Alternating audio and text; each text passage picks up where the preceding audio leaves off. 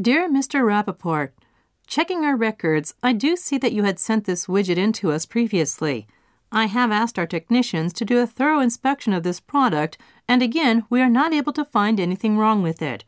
We aren't able to make any repairs because there is nothing to repair.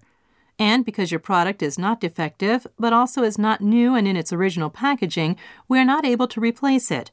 I'm sorry that I was not able to give you the answer you wanted, but I do have a suggestion.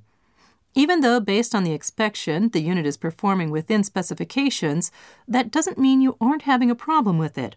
I would like to encourage you to call one of our technical representatives at 1 800 929 3344 and have them walk you through the correct operation of the widget. We appreciate your being our customer and want you to be satisfied, so I hope that you will avail yourself of this option. Sincerely, Charlotte Johnson, Customer Service.